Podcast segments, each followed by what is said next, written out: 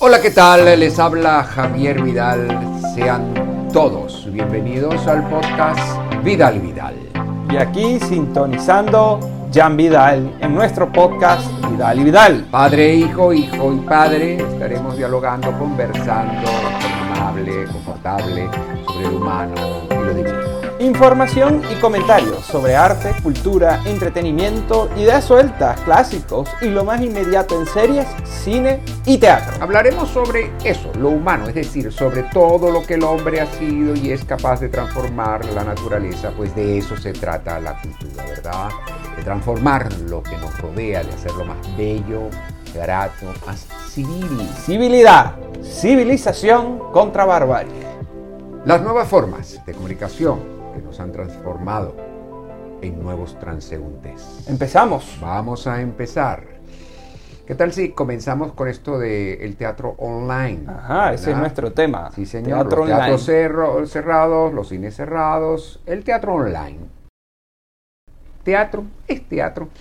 Hagamos de cuenta que Clement Maurice le dijera al grande Coquelin, el gran actor francés, después de su larga temporada del Cinano de Bergerac, queremos llevar su éxito teatral al cine para el Fono Cinéma Théâtre de la Exposición Universelle de París en 1900. Sería la primera película en color y sonido grabado previamente en un cilindro de cera cuya sincronización dependía de la habilidad del proyeccionista in situ.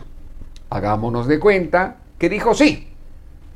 Pues llegó a rodar un minuto y 49 segundos de la escena del duelo con su nariz, su capa y su honorable penacho. penacho. Y al final seguro que dijo, esta verga no es teatro ni de vaina. Pero lo dijo en francés, claro.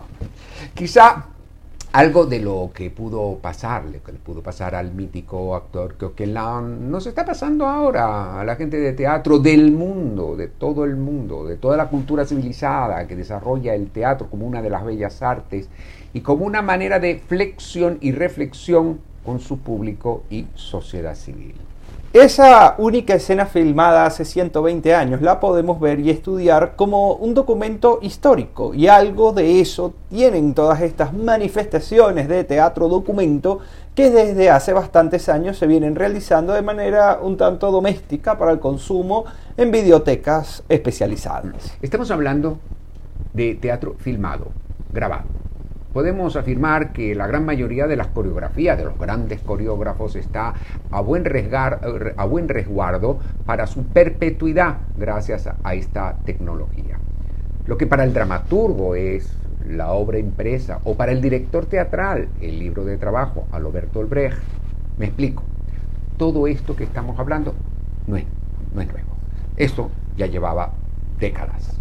La novedad comienza en los streamings o plataformas de teatro del mundo subiendo sus piezas montadas en escena. Pudimos apreciar hace unos meses el montaje de Frankenstein, por ejemplo, de Teatro Nacional de Londres con Benedict Cumberbatch y Johnny Lee Miller gracias a la bondad de la institución. En Venezuela, para acercarnos un poco a todo nuestro, pues el Trasnocho Cultural, entre otros, está ofreciendo y ofrece un menú de más de una veintena de obras teatrales filmadas con anterioridad al COVID-19 o, en varios casos, grabadas en el mismo escenario, conservando la misma puesta en escena con tres cámaras y post-edición. Eso también tiene sus ventajas es un documento y a la vez pasaporte internacional de nuestros productos teatrales en Venezuela. Ya no solo somos vistos en un teatro solamente, sino que también nos pueden ver en Singapur o en Sydney sin gira internacional. Hasta ahora nada de esto es teatro. Son las imágenes de un teatro Ver una fotografía de una obra teatral no es teatro, es un instante del efímero arte por excelencia. Pero apareció el Zoom e incluso, salve María, el WhatsApp. El teatro Zoom, por darle un nombre temporal, tiene encuentros con el teatro esencial y existencial.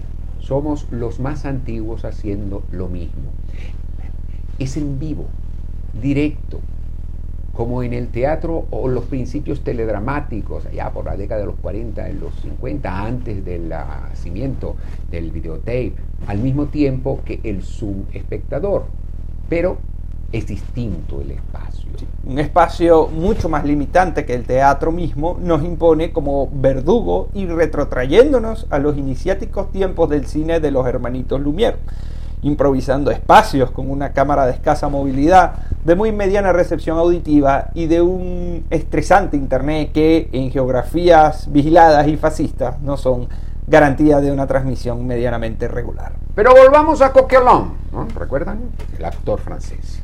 Efectivamente, la rechera del mítico actor francés no carecía de razón. No es teatro. Era cine. Es cine. Y la gente de teatro fue pionera de ese nuevo medio, de, un nuevo medio cuyos padres tuvieron que destetar. Igual pasó con la radiodifusión, un teatro para ciegos, dijeron algunos, cuando comenzaron a transmitir y retransmitir obras teatrales a través de las ondas hercianas. Y el radiodrama y la radionovela siguieron su camino Misma historia para la televisión donde muchos de nosotros descubrimos el teatro a través del gran teatro Omega de Radio Caracas Televisión. Estudio 1 de televisión española o todo el ciclo Shakespeare de la BBC de Londres. Teatro en televisión. ¿Es teatro? La historia nos resuelve la polémica. Cada medio desarrolló su lenguaje y ahora le toca al teatro Zoom, al teatrófono, al Teatrosap a esta nueva modalidad de transmitir contenidos por gente de teatro y a partir del teatro. Pero el teatro tiene que ser inspirativo, nada más. Este nieto del teatro debe desarrollar su propio lenguaje para ser visto y oído en unas condiciones de convulsión, confinamiento, epilepsia social o ensimismamiento generacional. La generación Z, o los centennials, Pueden ver teatro a través de su smartphone, en un vagón del metro o en la sala de espera del odontólogo. Estas modalidades ya estaban escritas en el libro de la vida civilizada. La pandemia simplemente la adelantó de golpe con la inesperada pandemia y ahora, con este siete vecinos, no tenemos más que darle aire, ¿verdad? Darle aire, que crezcan los pulmones y comenzar a pensar en gerundio, de que se trata de otro ser diferente al teatro, el cine, la radio y la televisión, heredando todas las bondades de ellas y creando un nuevo ser, un nuevo ser, un nuevo estar, un nuevo lenguaje.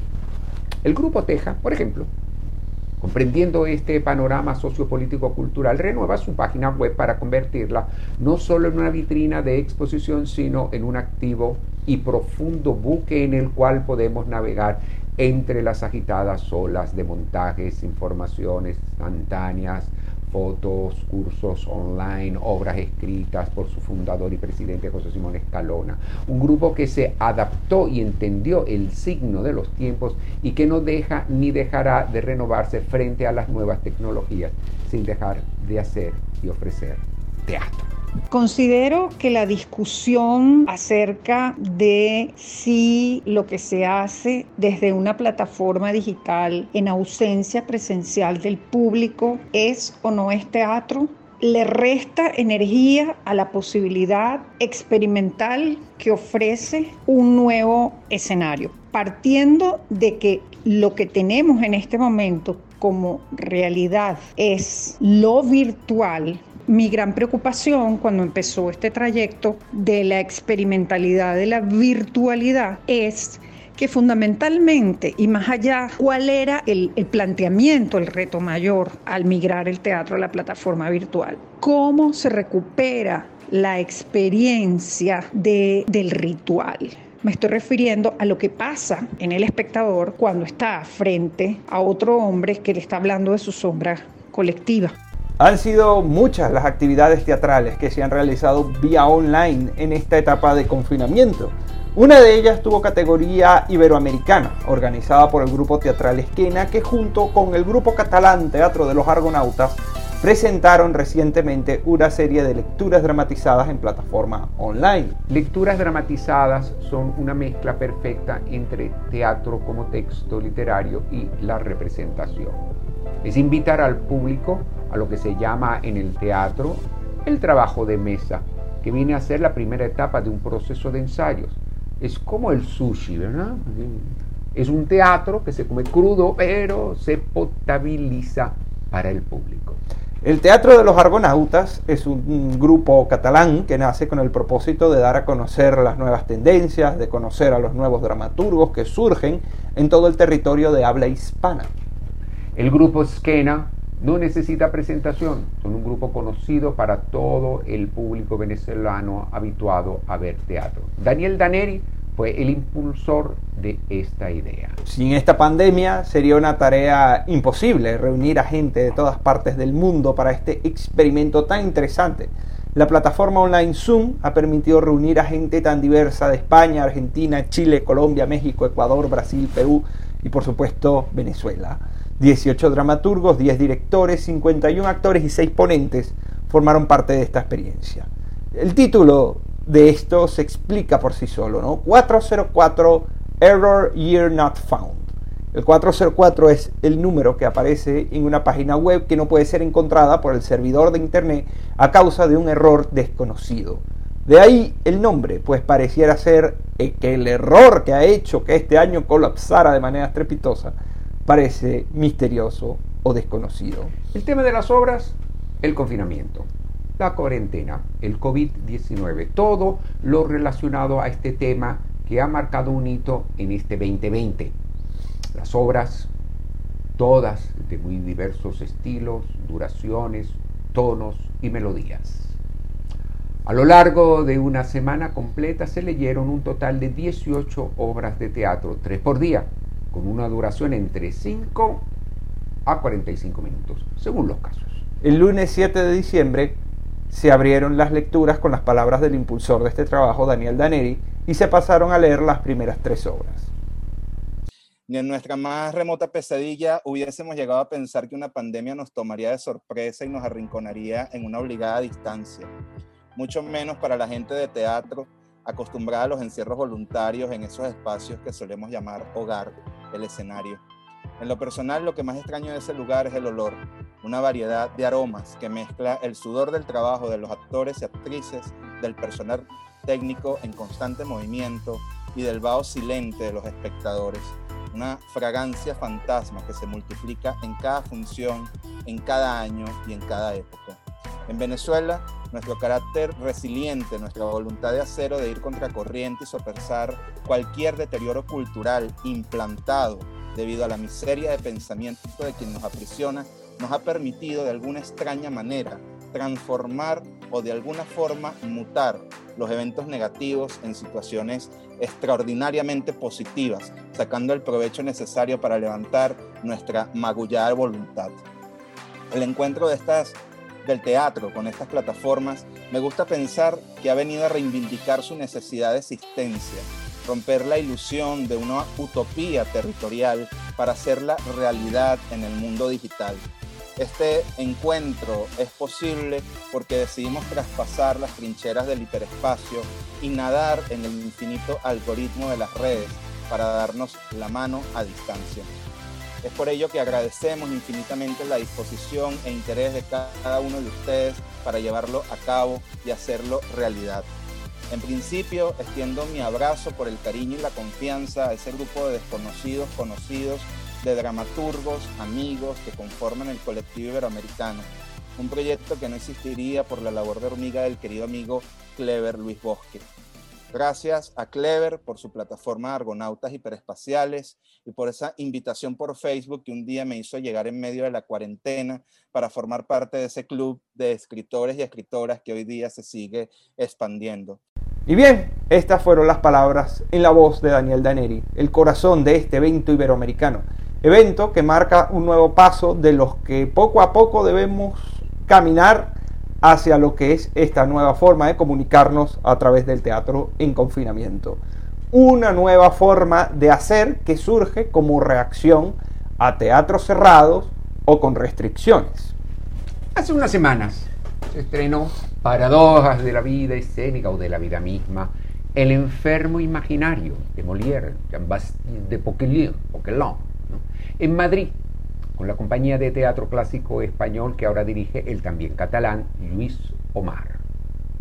En escena, 12 actores, más todo el backstage que duplica la cifra que hay en escena y debido a que no hay posibilidad por parte del Estado de revisar diariamente la salud del equipo aplicando el PCR, optó el señor Luis Flotats por actuar con mascarilla, él y el resto de los 11 actores que completan el elenco. Y es que, señores, amigos amigos, es que Josep María Flotats tiene 81 años y en la mira de que fue la obra donde Molière murió con su mítico y supersticioso jugón amarillo, en la misma obra, el, el enfermo imaginario. Y pues por supuesto no es para menos prevenir que lamentar.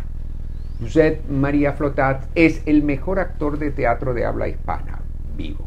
Y escribo hispana porque eh, tuve yo particularmente la mm, oportunidad de verlo sobre las tablas actuando en el magistral Cirano de Bergerac, el mismo que estrenó Coquelin, un Cirano de Bergerac en esta oportunidad en catalán en 1984 en el Teatro Poliorama de las Ramblas. Tuvimos ocasión de cruzar palabras en el camerino, mi compadre José Simón Escalona y yo, después de la función. Estaba exhausto y solo nos atendió porque veníamos de Venezuela, ya que estábamos nosotros invitados en el Festival de Teatro de Siche, con la pieza Señoras, escrita por Escalona, bajo mi dirección.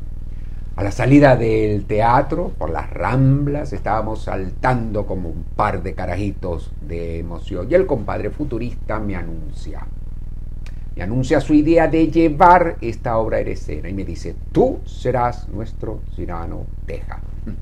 Y así fue, en 1991 en el Teatro Alberto de Paz y Mateos la montamos. Años después, 1993, con mi esposa Julie Restifo, la mamá de Jan que, que tenemos acá, fuimos de nuevo al Poliorama, donde estaban montando Tot Association Don Juan, eh, todo, eh, ensayando a Don Juan de, eh, de Jouvet. Flotas la dirigía e interpretaba, interpretaba el mismo personaje de Luis Jouvet. En el 2002 la montaría en Madrid completamente en castellano. Como saben ustedes, Flotat se peleó con la Generalitat, se fue a Madrid y ahí se instaló y no ha dejado de estrenar exitosos montajes como el que acabamos de hablar de el Don Juan, eh, de, perdón, de el, um, enfermo imaginario. Aquí, sin embargo, los teatros aún no abren teniendo en regla las exigidas medidas biosanitarias. Pero si nos restriegan por la cara el obsceno espectáculo de un gobernador que se jacta de lanzar la mascarilla a un histérico auditorio que aplaude el triste y patético final de una estrella putañera y drogadicta que el fútbol divinizó para ese degradante espectáculo más cerca de la pornografía que del espíritu teatral, ay sí, si hay miradas de soslayo, aquí no ha pasado nada, yo no veo nada. Pero para el teatro en Venezuela solo hay castigo. ¿De qué se ríe, señor ministro? ¿Qué responde ante tanta ignominia los funcionarios encargados de la cultura y propaganda? Nada. El rostro y sus máscaras se ha convertido en el rostro y sus mascarillas. El que calla, como diría don Miguel de Unamuno, miente. Miente y no otorga. Sabemos aquí cómo es censurado el pensamiento crítico. El pensamiento crítico es contagioso. Parece que sí. Parece que sí. Y con esto cerramos este primer podcast de Vidal y Vidal. Recuerden suscribirse a nuestro canal de YouTube, Podcast, Anchor y a nuestras redes sociales. Arroba Javier Vidal Pradas Gil y arroba Jan Vidal R por el Instagram. Nos seguiremos escuchando. Hasta la próxima. Hasta la próxima.